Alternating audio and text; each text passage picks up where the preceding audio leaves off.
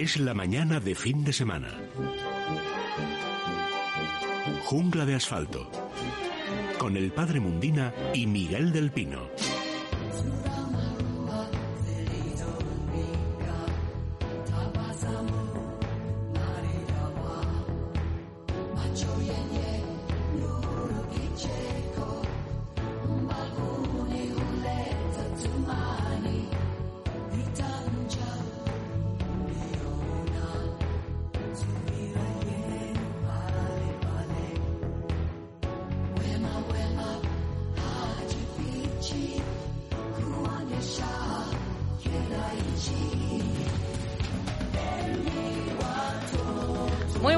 Días a todos. Son las 11 y 2 minutos, las 10 y 2 en Canarias y estamos de vuelta con Jungla de Asfalto para hablar de nuestras mascotas, de nuestros animales, de nuestras plantas.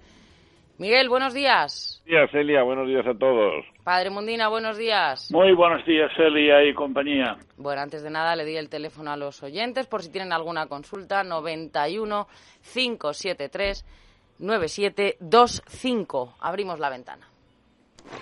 Es la mañana de fin de semana. Jungla de asfalto.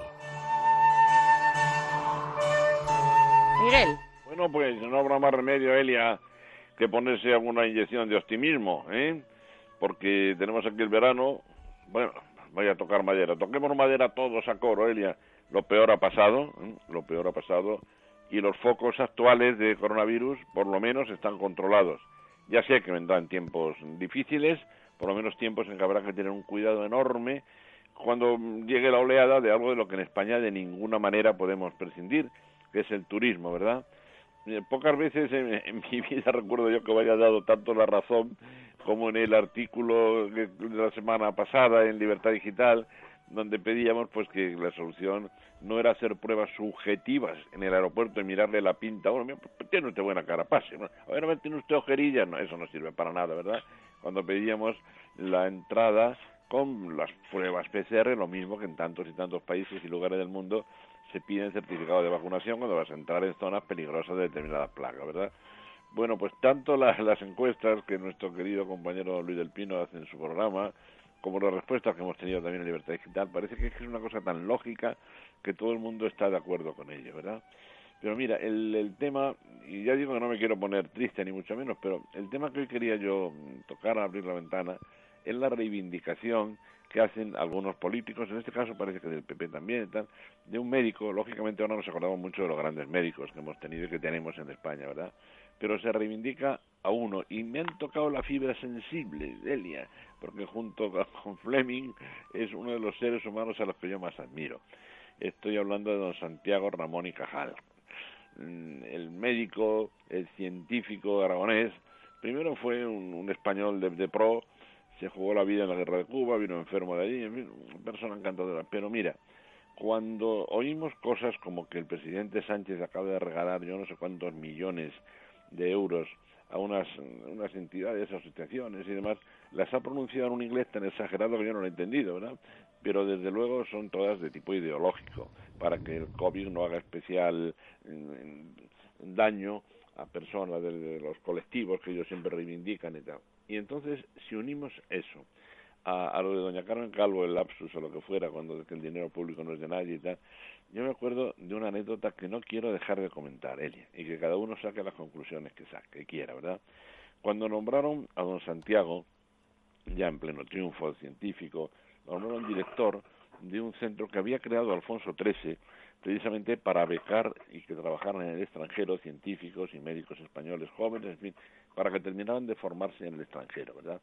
Y con motivo de haber alcanzado ese rango, le preguntaron a don Santiago, don Santiago, ¿no va usted a pedir un aumento en sus retribuciones, por lo menos comparable al de otras personas con su categoría y tal?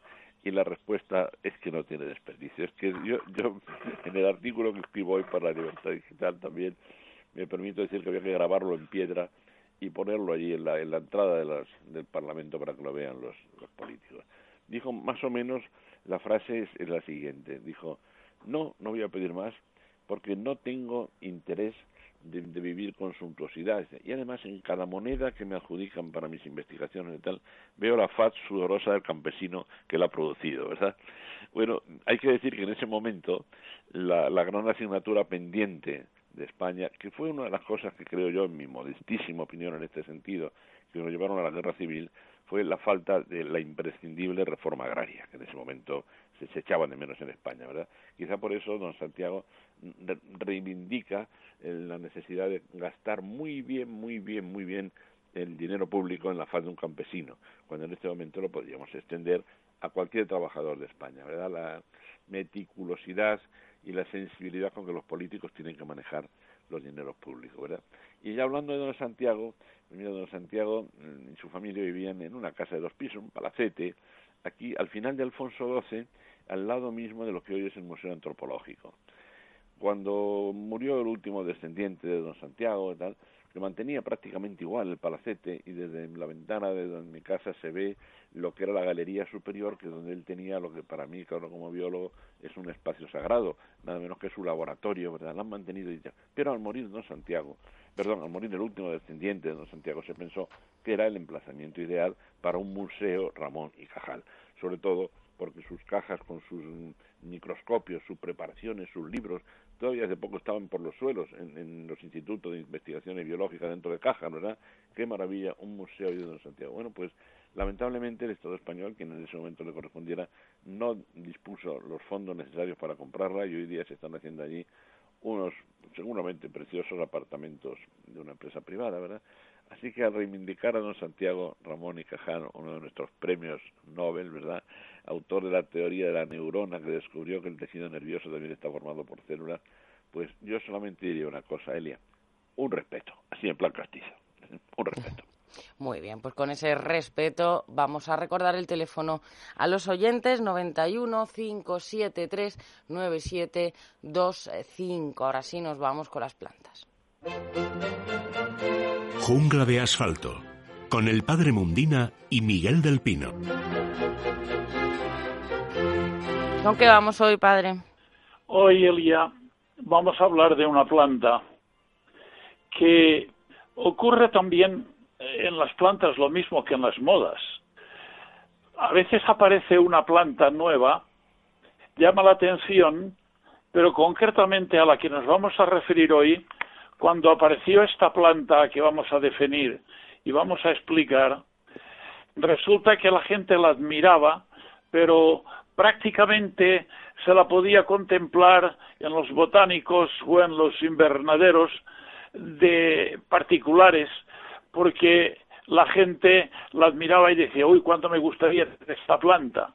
Pero claro, hace un centenar de años las casas no tenían la misma luminosidad, ni tenían tampoco los, eh, digamos, el ambiente que ahora se encuentra en los nuevos apartamentos que tienen calefacción, tienen una buena luminosidad en general, y esto no existía, eran casas enormes, bastante oscuras, donde se hacía la vida, generalmente pues había una ventana, pero bueno, todavía yo recuerdo cuando he ido a zonas de la parte de, de aquí de Castilla, que todavía tienen lo que llaman las glorias, que se da el calor por debajo del suelo, en la habitación que habitualmente en invierno se vive o se pasa parte del día.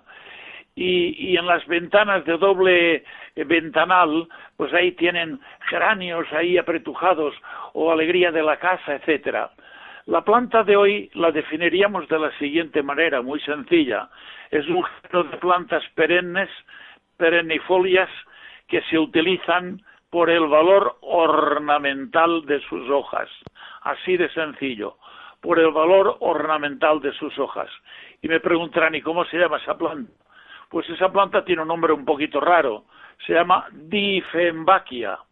La Difembaquia, cuando apareció, pues no tuvo ninguna, ningún éxito. La admiraban, pero no tuvo ningún éxito. ¿Quiénes son los que realmente llevaron esta planta al cenit?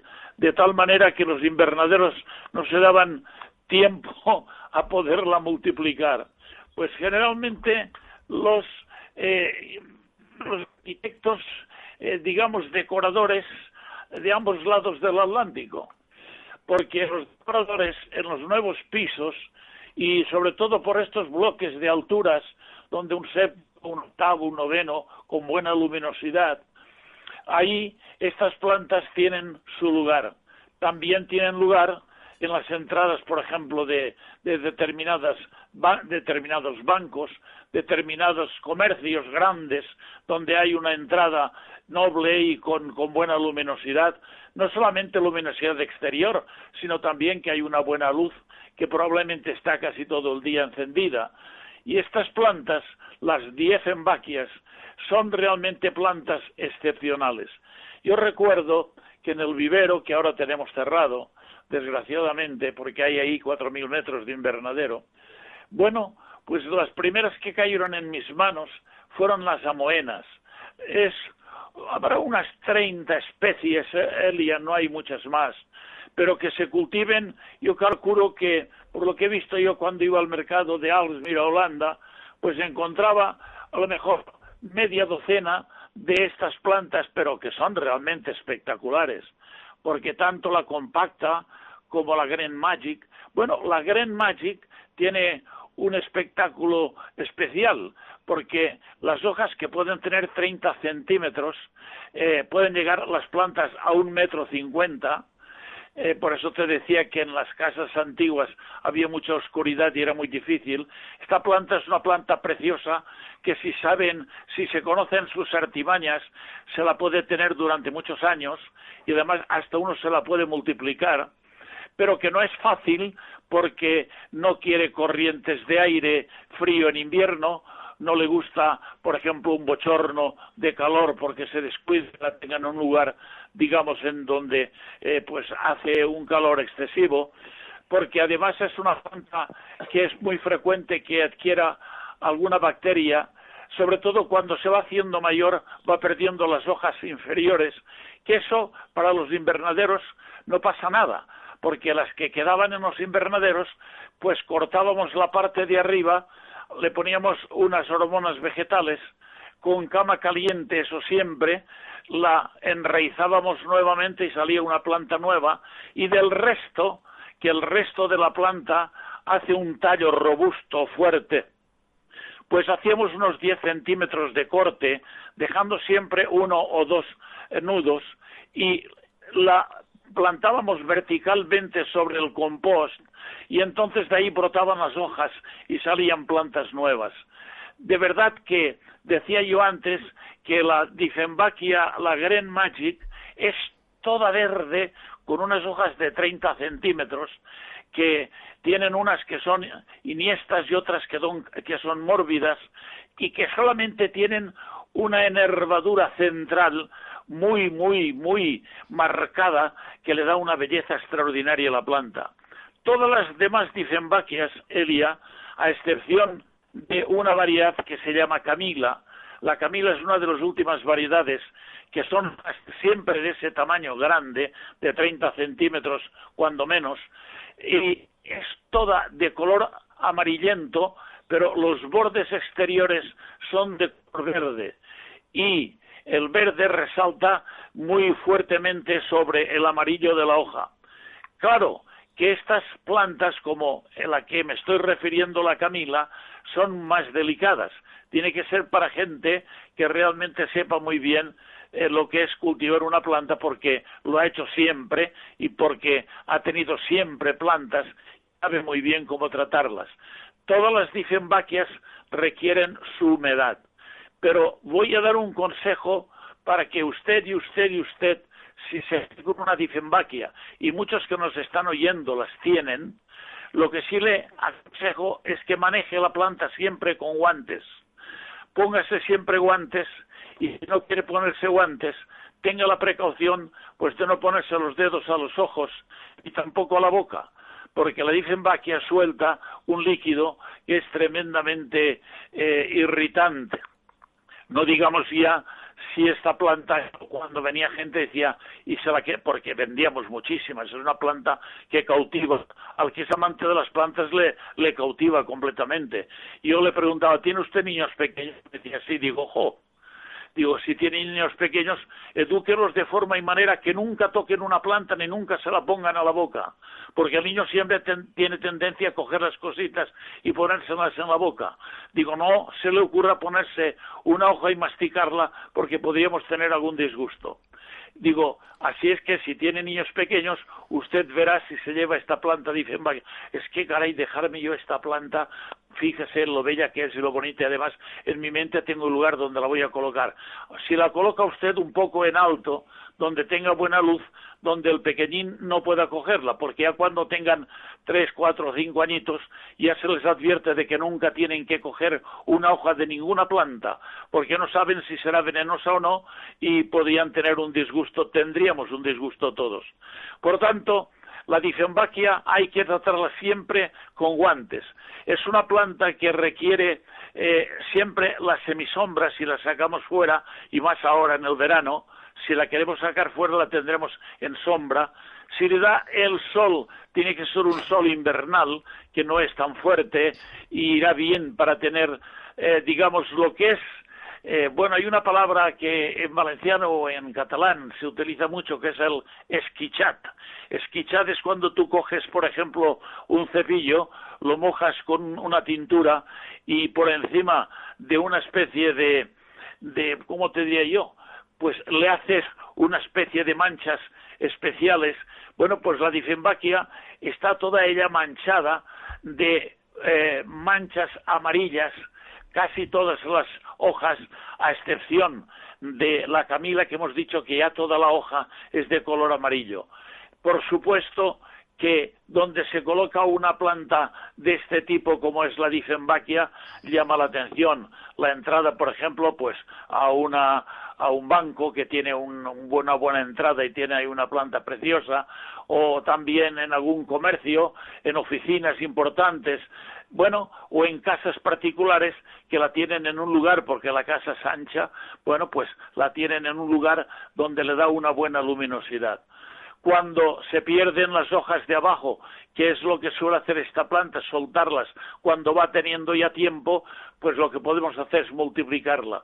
No siempre tendremos los medios para poderlo hacer, pero hasta la podemos llevar a un vivero y decir, oiga, multiplíqueme usted esta planta. Yo espero que se lo hará. Nosotros sí lo hacíamos porque teníamos camas calientes y podíamos hacerlo sin ningún problema. ¿Qué es lo que cobrábamos? prácticamente nada porque el hecho del amor a las plantas y las que después ya compraba esa persona, pues nos compensaba el que le hiciéramos una multiplicación de una planta que llevaba ya a lo mejor un par de años viviendo dentro de su casa. Esta es la planta que hoy traigo a colación para que nuestros oyentes, si no la conocen, vayan a usted a un invernadero, pregunte por la difembaquia, que se la enseñen y verá usted como no he exagerado lo más mínimo.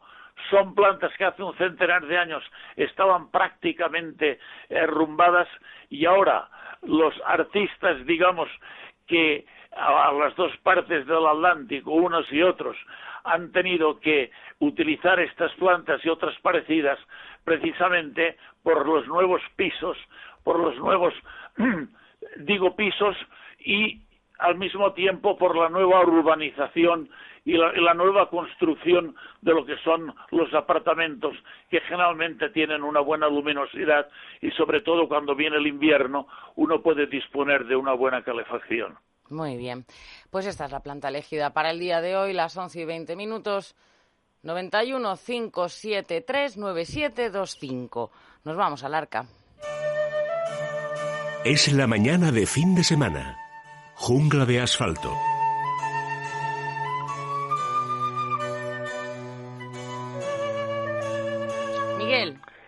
Bueno, pues estamos de, celebración de nacimiento de un animal, a mí me parece un animal precioso, lo que ocurre es que no es un animal de compañía, ni muchísimo menos. Pero en tierras palentinas, donde estábamos ayer, recordáis, el pueblo con el aire más limpio del mundo, mira que tenemos cosas bonitas en España. Bueno, pues en tierras palentinas se trata de hacer una reserva palentina o leonesas, esa zona tan bella, tan noble, tan bonita, tan agreste. Se trata de hacer una reserva de un bóvido europeo que estuvo a punto de extinguirse.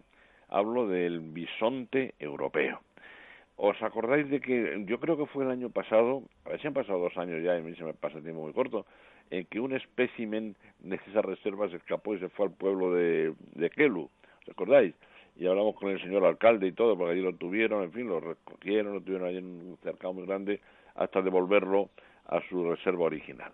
La historia del bisonte europeo es una historia que no puede ser más curiosa. A ver, nos remontamos un poquito. El bisonte es un gran bóvido, como es natural, con dos especies.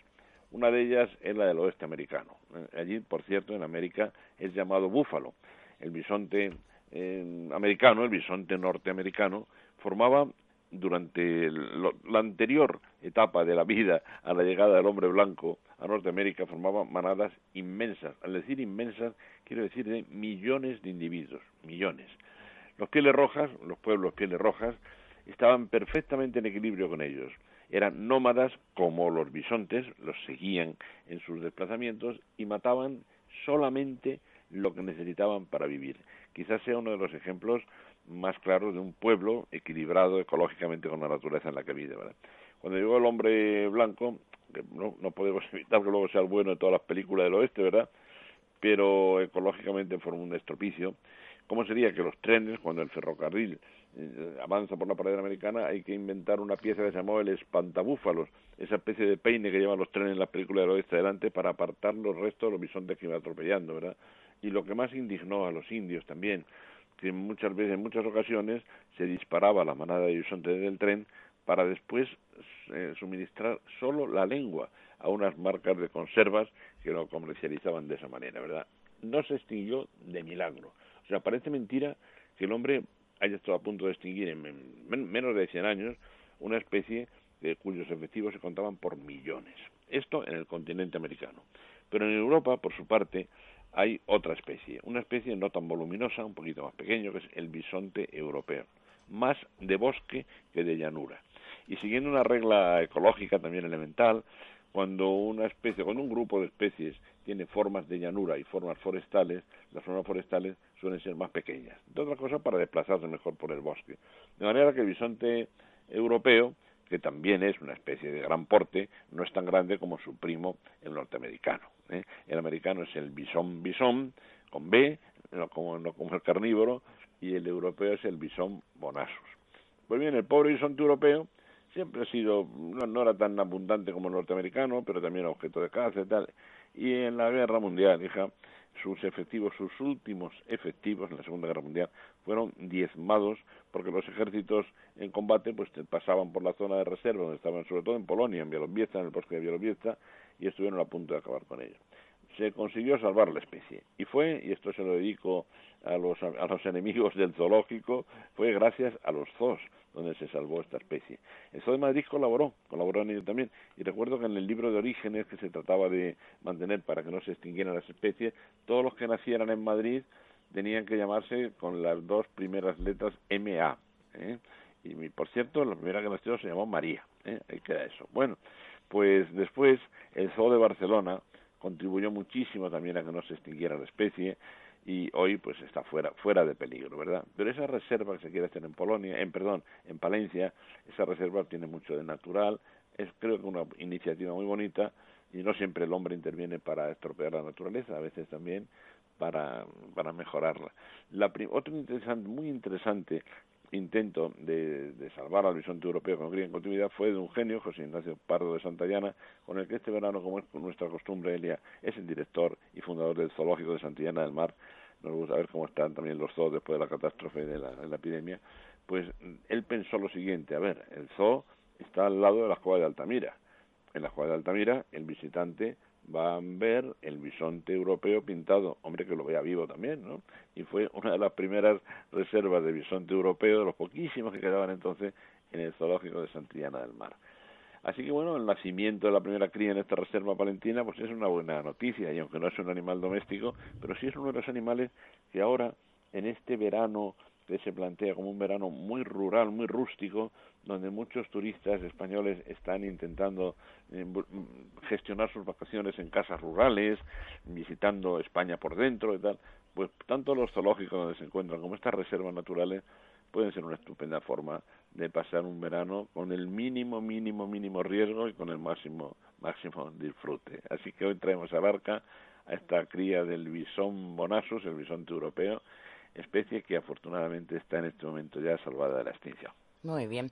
¿Y nuestros amigos de Menforsan qué nos recomiendan, Miguel? Mira, mira, Elia, hoy precisamente mm, variamos un poquito porque tú, lo has recordado muchas veces, Menforsan, nuestra marca para animales domésticos y pues responde al trabajo que realizan los laboratorios especializados, laboratorios Vilper, ¿verdad? Lo hemos recordado muchas veces. En este caso, Vilper nos, nos remitía otra otra marca, otra variedad dentro de sus laboratorios, que es Bacterisan, una división pues de desinfectantes, insecticidas y detergentes, entre ellos, fíjate si es importante esto, eh, agentes viricidas o virucidas, que de las dos maneras se dice, ¿eh? tanto desinfectantes para textiles como para manos, como aliados contra bacterias y lo que es más importante en este momento, y virus también. ¿eh? Entonces recordar que, que Milper, pues hombre, investiga con muchísimo cariño para animales, pero en este caso nos recordaba sus productos Germosan, Bacterigel, eh, para los, aquellos objetos y materiales que utilizamos también para la persona. Aunque una de sus divisiones es una división presidente Ganasan, para desinfectar todo lo que sea instalaciones ganaderas, no solamente nuestros animalitos de compañía, sino también de, ganado mayor, digamos, ¿eh? del ganado de consumo. Y hablando de esto, eh, nos llega una consulta precisamente, eh, nos dice una amiga, no tengo el nombre, dice, me han dicho que es el peor año de garrapatas que se recuerda y pueden transmitir enfermedades muy graves no solo al perro, también a las personas.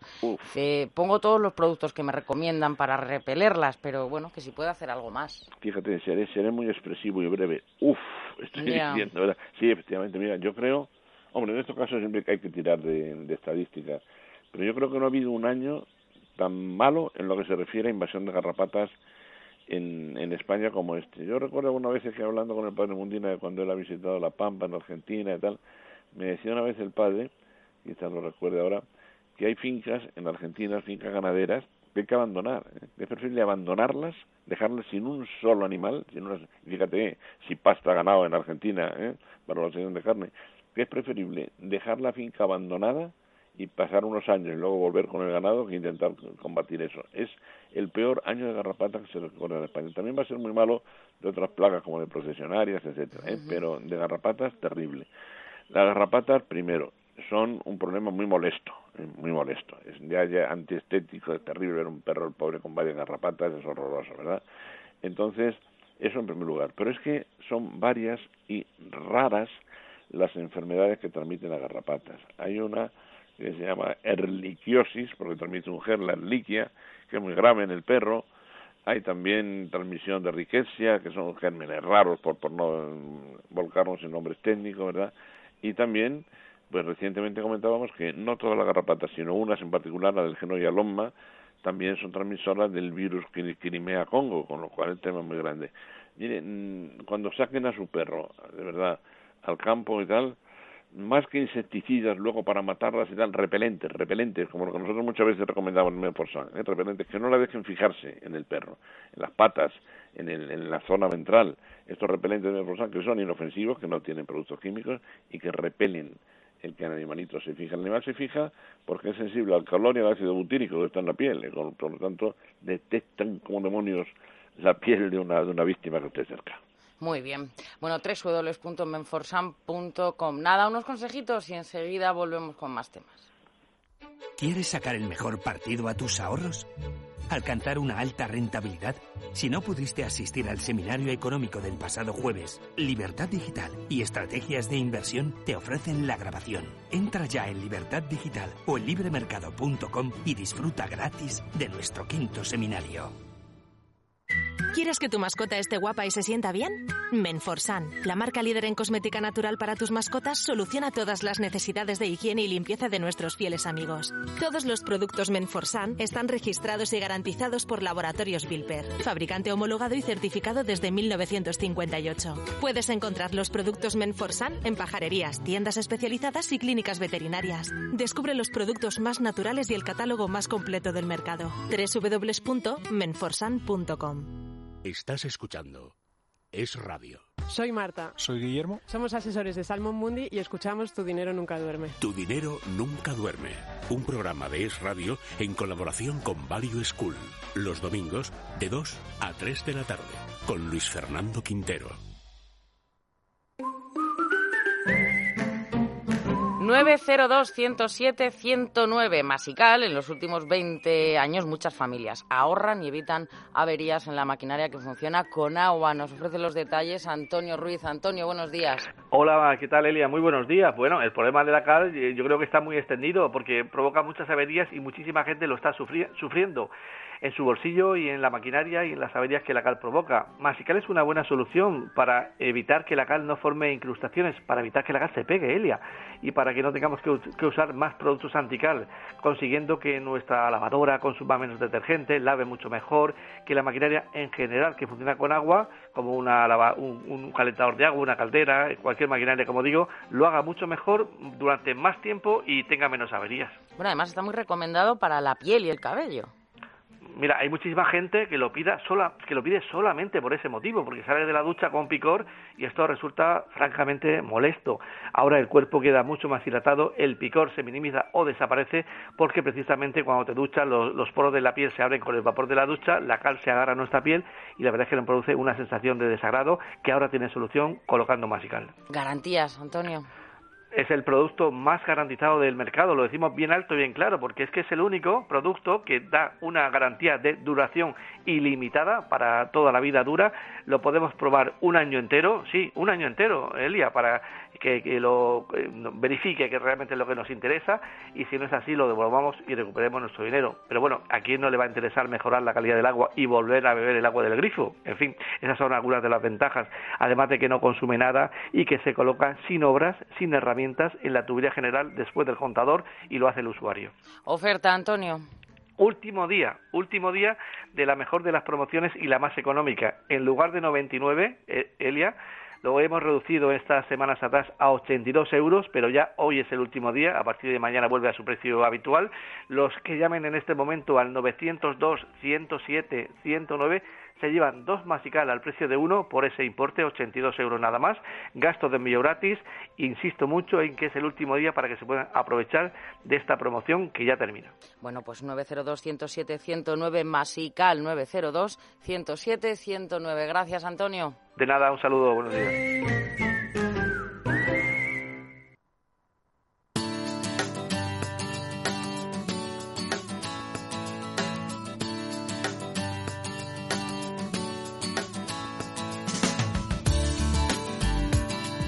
Nos está escuchando Miguel Ezequiel Martínez. Muy buenos días. Bueno, bueno. ¿Qué tal? Buenos días. Buenos días, Ezequiel. Oye, decía yo hace un momento, le comentaba a Elia y al padre que esto va a ser un verano donde muchos españoles, en lugar de pensar pues en todos los destinos, que son maravillosos, no lo voy a negar, por ahí, por, por, el mundo, pues que, muchos españoles van a estar por España, ¿verdad?, para, para recorrer en sus vacaciones, que por lo visto hay optimismo en el mundo de las casas rurales, ¿eh? Donde parece que, hay muchas reservas hechas. En fin, que mm, decía Félix Rodríguez de la Fuente, esta frase es histórica, decía Félix Rodríguez de la Fuente que los naturalistas, en este caso como Ezequiel, hacen durante toda su vida lo que los millonarios en vacaciones. No está mal la frase, ¿verdad? Sí, es que tiene que estar feliz porque es buenísima.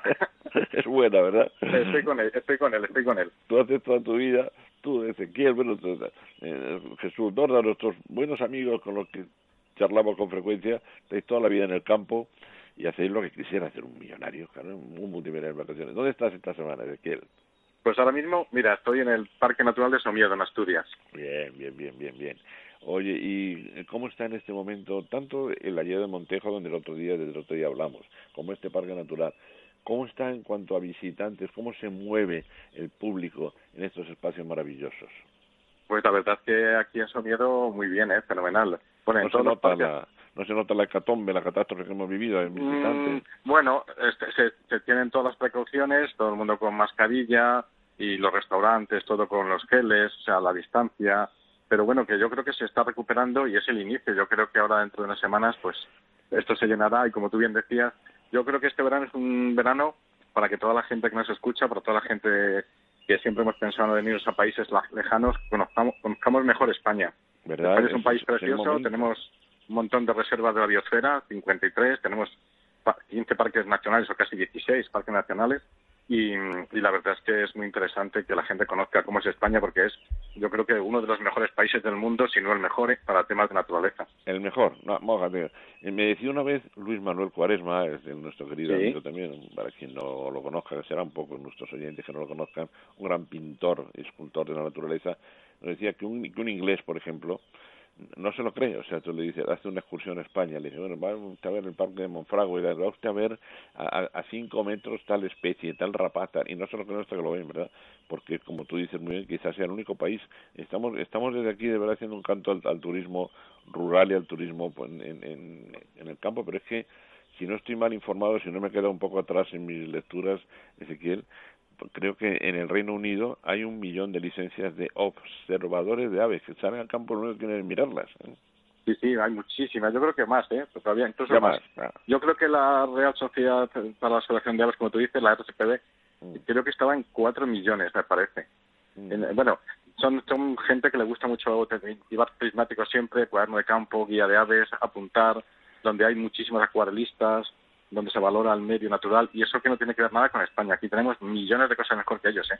Y estas tenemos. No es por, no es como que dicen por por chulearnos que estamos, sino que no, que no, que tenemos mucho mejor desde siempre. Lo que pasa es que para la gente de nuestra de, de, casa, como que no, no sabemos que tenemos a 100 kilómetros o a 70 o 80 unos sitios maravillosos o a 200 y, y donde podemos pasar un verano excepcional, pues comiendo cosas caseras, con pueblos preciosos, al lado de montañas y bosques inmejorables y descubriendo un país que tenemos que es que es de ensueño y la verdad es que no lo conocemos. Es que yo creo que el, el 80% de los españoles no conocen España. Muy probablemente, mira, hay, hay una razón para lo que estás diciendo, aparte de que nos consideramos muy españoles y nos encanta manifestarlo, pero hay una razón ecológica que estamos, perdón por la palabra técnica, pero estamos en lo que se llama un ecotono, es decir, el borde entre dos mundos diferentes. Por una parte, el mundo europeo por otra parte el mundo etiópico, y estamos justo ahí en el borde y, en, los, lugares que hacen efecto borde en ecología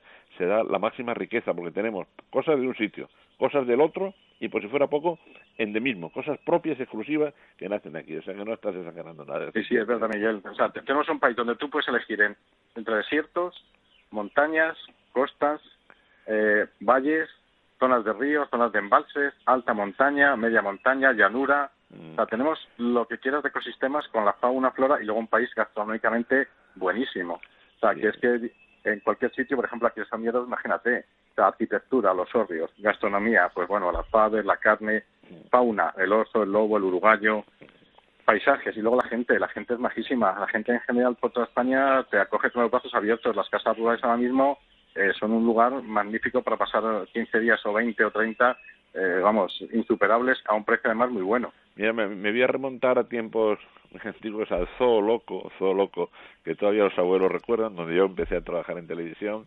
Y mira, el, el director del programa era un, un, genio, era argentino, Oscar Vanegas, y eh, entre otros programas hizo 300 millones que se refería a los que entonces hablaban castellano. Es verdad. ¿Te acuerdas? Y entonces me decía, me dicen, yo hasta que no conocía España no entendía por qué cuando ibais españoles a América, yo les enseñaba aquellos sitios maravillosos y, y no se mostraban admirados y, añadía un taquito así y decía, si es que lo tenéis todo, lo tenéis vosotros todo, no hay nada que se os pueda enseñar que no tengáis en España, decía Oscar. Eh, bueno, pues hecha esta exaltación, me gustaría que le contaras a él y al padre y a todos los oyentes una anécdota que yo creo que es muy curiosa, a ver si te acuerdas de ella, porque los, ¿te acuerdas lo que pasaba con los niños negritos de África Central que se hacían collares con las anillas, ¿no recuerdas, Ezequiel? Sí, me acuerdo, me acuerdo, sí. te adelanto que aquí se anillaban todas las, las cigüeñas prácticamente, ¿verdad? Pero ¿por, qué, ¿por qué dejaron de anillarse una temporada, Ezequiel? Bueno, es que es una cosa curiosa que no sabe mucha gente y se anillaban muchísimas aves mm. y, se protegían con normativas, legislaciones, etc. Y cuando cruzaban el estrecho de y se iban para África, allí estaban prácticamente desprotegidas. Claro. Y cuando llegaban a zonas era el alimento de muchas tribus, por decirlo así, de mucha gente. Entonces las comían y, y, se quedaban con la anilla, que se hacían collares, pendientes, y incluso llegaban a decir, entre una cigüeña que está anillada y otra que está sin anillar, pues, cogemos la anillada porque luego la anilla es, es como un trofeo para nosotros. Nos hacemos un collarcito, qué cosa, ¿verdad? y, qué, qué difícil es a veces ponerse en la piel, pues eso, de los países no, no desarrollados y, y de sus niños y de su infancia, ¿verdad? Pues querido Ezequiel, nada, muchísimas gracias por esta pincelada veraniega y que sirva de sugerencia lo de disfrutar de España este verano. Sí, sí, hombre. Todo el mundo a España y a disfrutar, venga, y a cuidarla. Un abrazo muy Un abrazo, Ezequiel. Nos vamos a Valladolid, ahí está Asunción, tiene una duda para el padre Mundina. Asunción, buenos días. Hola, buenos días. Asunción, estoy escuchando. Gracias. Tengo una flor de Pascua que la, podé, la podé, como usted dice, a guillotina y me han salido, mm, ya tiene yo creo que unos, unos 30 centímetros. Y han salido muchas hojas y se han puesto muy rojas, pero ahora están saliendo por encima de esas hojas rojas otras verdes y esa no sé si todavía se me pondrán rojas o no, porque los nervios empiezan a ponerse un poquito rojos, pero tengo muchas. ¿Qué tengo que hacer para que cuando llegue la Pascua estén rojas? Claro que sí, porque déjelas que, que ellas por su propio medio irán adquiriendo el color.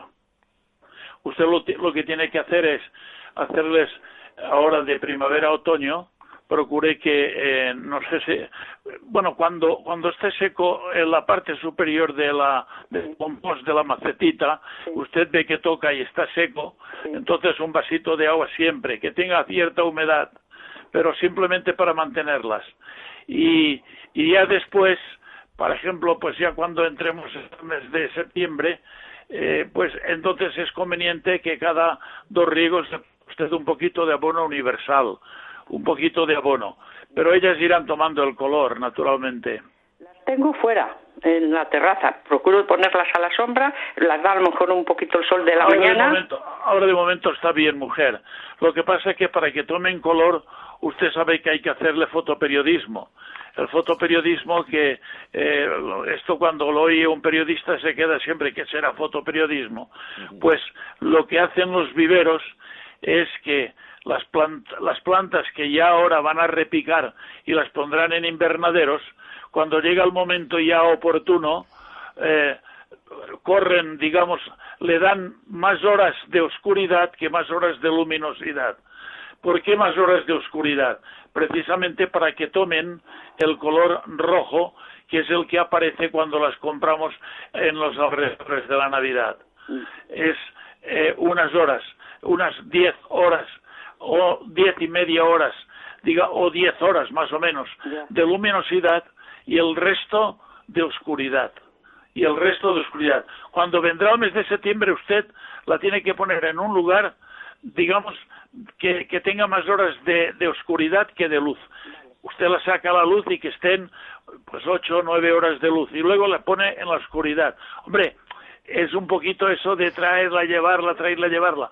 Pero si la quiere tener ya muy coloreada en Navidades, pues tiene que hacer el fotoperiodismo. Venga, pues esa es la, esa es la técnica. Miguel, nos hablan de un verderón muy bonito criado en cautividad con papilla por lo visto está precioso, pero que con el calor está observando que el pico lo abre mucho y que se queda con las alas caídas. No sabe si puede ser un golpe de calor. Dichoso calor, dichoso calor, ¿verdad? Fíjate que es curioso que quienes empiezan a tener animales, sobre todo perros, ven que le da mucho miedo el frío. Dicen, uy, que se va a enfriar, pobrecito, ¿verdad? Los animales domésticos el frío lo llevan de maravilla, el calor es el problema. ¿eh? Y, y de hecho, a veces yo creo que nos quedamos cortos recomendando medidas de precaución con el calor tanto para que no saquemos a los animales domésticos a pasear, al perro y tal, a pasear en pleno día cuando hace mucho calor y tal. Pero los pájaros son especialísimamente dedicados. Lo, de la papilla que dices, bueno, pues es que hoy día muchos pajaritos, muchos pajaritos, tanto canarios como silvestres legales, pues se crían, como los padres son malos criadores a veces, se crían con una jeringuita y con papillas que se venden, bueno, se venden en forma de harinas, especial para esto, ¿no? Y que con agua se convierte en una papilla y se cría el animalito que da gusto. Pero mira, si un pájaro, y ahora mismo en cuanto terminemos el programa voy yo a ponerles bañeras a todos los míos para que se refresquen, que la mañana hace mucho calor, ¿verdad? Si un pájaro abre el pico, mal asunto, quiere decir que refrigera mal. O sea, sería el equivalente a un perro que va por la calle arrastrando la lengua que al pobre casi le llega al suelo, ¿verdad? Y, y encima el perro, el pobre, tú eso lo has experimentado con los tuyos como propietaria que te mira con cara de angustia, ¿verdad? Como diciendo, pero no ves que hace mucho calor, no, vamos a casa, ¿verdad? Eso es típico en el perro. En el caso de los pájaros, un pico abierto es un animal en peligro. Por ejemplo, si está en una terraza donde le dé el sol fuera, fuera para adentro, para adentro fresquito, sin corrientes, pero fresquito y que no le dé que no le dé el calor. Y lo de bajar las alas es una forma también de intentar refrigerarse. En realidad es como si nos ponemos nosotros en jarra y separamos los brazos del cuerpo, ¿verdad? Para irradiar más calor. Cuando un pájaro separa las alitas es que también quiere irradiar calor. ¿Quién tuviera las orejotas del elefante africano, Elías? Ay, obviamente, claro. Esas pantallas para eso, para irradiar calor. Bueno, nos vamos a Zaragoza y está Antonio, tiene una duda para el padre Mundín. Antonio, buenos días. Hola, buenos días. Buenos días, Antonio, lo escucho. Vamos a ver, yo eh, me gustan mucho las plantas olorosas, ¿vale? Por, o, quizá porque tienen perfume. Por, quizá porque soy invidente y entonces me, me ha gustado me han gustado siempre las plantas. Y he comprado dos jazmines y un galán de noche. Qué bien. Que son son son plantas que es mi frustración. Hace unos años las compraba todos los veranos, pero llega el invierno y se me muere. Eh, este año me han dicho, este me han dicho que he cogido una familia de jazmín que son más resistentes al frío. Pero mis preguntas son dos preguntas. Eh, consejos. Eh, ¿Cuánta agua tienen que tener? Nosotros tenemos un riego automático y lo hacemos todos los días por la noche cinco minutos. La verdad es que se moja, está siempre la, la tierra, yo la toco y está siempre húmeda, no está con agua. yo no sé si hará falta más agua o menos agua. Y en el galán de noche, porque todo esto lo hace mi pareja, mi mujer, ¿eh? eh en el galán de noche eh, eh, hay dos o tres hojitas, está, está preciosa, porque yo la toco, unas hojas preciosas, grandes, y hay dos o tres que tienen en la punta como seca. Nos da miedo que se esté secando. Bueno, porque como usted está regando por, por fertirrigación, no es fertirrigación lo suyo, usted está regando por goteo. No, es goteo, un poquito. Pero goteo significa cuando a la vez que usted riega por goteo, le añade un, un pelín de, de abono para que no ocurra eso que usted me dice de las hojitas, porque usted está eh, eh, regando las plantitas por goteo, pero resulta que si se olvida usted de abonar, llega un momento en que la tierra... Abonamos eh, cada 15 días, ¿eh? Cada 15 días tiene que echarle un poquito de abono de ahora hasta octubre. ¿Pero cada 15 días o todos los días un poquito? No, no, no, cada 15 días porque usted tendrá el goteo de forma, hombre, hay goteos en que le permite poner unas pastillas que ya venden para que el agua al pasar se lleva algo. Pero si no lo tiene, eso no importa. Usted hágalo, haga el goteo, pero sepa que cada 15 días cada dos riegos, que cada 15 días, y así no, no tiene problemas. Echarle un poquito de abono universal. Venga, perfecto. Pues queda resuelta esa duda y Teresa de Madrid tiene otra para usted. Teresa, buenos días. Hola, buenos días. Buenos días, Teresa, le escucho. buenos días. Yo quería preguntarle, es que hace dos semanas he comprado una planta, un hibisco, y oh, estaba precioso. Pero estaba en flor. Sí, pero lo dejé en un plato toda la noche con agua y ahora me salen las hojas amarillas, se me está cayendo la flor y las hojitas amarillas. no tiene que ponerle el agua en el plato, sino con el riego que usted le tenga que hacer ahora un par de veces a la semana es suficiente. Claro. Usted cuando vea que la tierra del compost, de la maceta, está seco, ponga el dedito, escarbe un poquito. Si ve que tiene humedad, échele mucha menos cantidad de agua, con un vasito es suficiente. Y si ve que al escarbar abajo también está seco, pues échele usted un par de vasitos. Pero el platito de abajo que sea para recoger el agua sobrante del que se escurre a través de la tierra, pero no le ponga usted agua ahí porque no lo necesita. Que ha cogido hongos o algo. Es posible, no. Lo que, lo que pasa es que usted no lo ha abonado, seguramente, ¿no? Bueno, la compré hace dos semanas. Ya, bueno, pero no sabemos en la, floristería o en el vivero donde lo han tenido qué abonado le han hecho. Si usted le pone agua debajo, está la, cabellera radicular está metida siempre en el agua. No, no, no conviene. No es lo suyo. Por lo tanto, póngale usted unas, un poquito de abono universal en el próximo riego que haga y veremos a ver si eso desaparece. Y esas, esas hojas que están saliendo amarillas, ¿qué hago? Las, yo las estoy no las quite. Ah, no, las si, quito. si caen ni a caer en ellas, pero usted no las quite. Póngale el abono que le digo yo. Muy bien. Pues resuelta esa duda y vamos con Francisco de Madrid. Tiene una duda para usted, padre. Francisco, buenos días. Buenos días, padre. Oh, buenos días, Francisco, le escucho. Mire, es que resulta que, que, tenemos ahí en el, en el, en el parque un, un, roble que, que, que salió de una bellota que le puse yo. Y resulta que ya está más grandecito y eso, pero resulta que ahora las hojas casi no las ha echado y se ha quedado medio mustio. Y no sé si se perderá o no tiene un metro de, largo, de, de, alto me parece, o poco menos. ¿Cuánto tiene de altura? De un, de un metro, así o menos. No, no se va, no se va. ¿Lo tiene en una maceta o plantado en el suelo? No, está en el suelo. No pasa nada. Hágale una, un alcorquito alrededor un alcorquito alrededor y cuando riegue, riegue al, al, al, alcorque. Pero no se pase de riego. Ahora usted lo tiene que regar un par de veces al mes, a, la semana, quiero decirle. Si hace mucho calor, ríguele un par de veces al mes, pero tampoco no mucha cantidad. Gracias. Un abrazo, Francisco, gracias. Gracias. Bueno, Miguel, vamos a ir cerrando. Bueno, pues nada, deja recordar, a mí me impresionó mucho ayer nuestra charlita con el doctor Oscar Piedrola, cuando nos hacía un recuerdo de algo que creo que es importante, que aguantemos, que aguantemos las manías, si lo digo técnicamente, las deficiencias cognitivas de nuestros animalitos cuando se hacen muy mayores. Claro. ¿eh? ¿Te acuerdas, os acuerda, padre, os acordáis de esa perrita que, que, que había, se había portado toda su vida de maravilla y de repente empezó a comer piedras y eso le costó la vida, ¿verdad? Por eso los animales muy ancianos pueden hacer cosas sorprendentes. ¿eh? Desde tener cambios de conducta. Muchas llamadas que hemos tenido en ese sentido son de perritos y gatos, pero sobre todo perros que eran muy limpios, muy limpios, muy limpios y de pronto pierden sus buenas costumbres y dejan abandonar la bandeja higiénica y tal, ¿verdad? O se quedan durmiendo mucho tiempo durante el día y tal. Sí, son signos, signos de senilidad. Que fíjate, hasta hace pocos años eran menos frecuentes, pero por una sencilla razón, porque los animales domésticos vivían menos, ¿verdad? Y aquí yo me acuerdo que felicité ayer a Oscar en ese sentido, diciéndole que la, dedicación de tantos y tantos veterinarios jóvenes, brillantes, al mundo de la clínica de animales de compañía, entre otros beneficios ha traído este, el que los animales vivan más. Pero claro, tienen sus manías, tienen sus manías.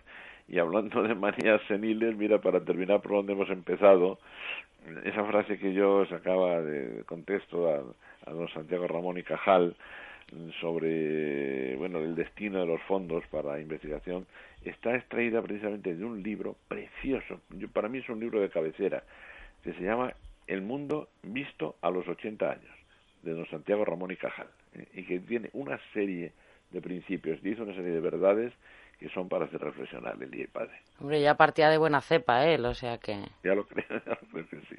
Es así. Bueno, pues hasta aquí, hasta aquí llegamos. Volvemos, volvemos la semana que viene. Un fuerte abrazo, padre, que tenga usted un buen domingo. Os deseo lo mismo. Igualmente a vosotros. Y Miguel, pues lo dicho, a pasar una feliz semana. Muchísimas gracias. Igualmente, un beso, un abrazo. adiós. Nada, unos consejitos y enseguida volvemos a las 12. Continúa la mañana de fin de semana. Hasta ahora mismo.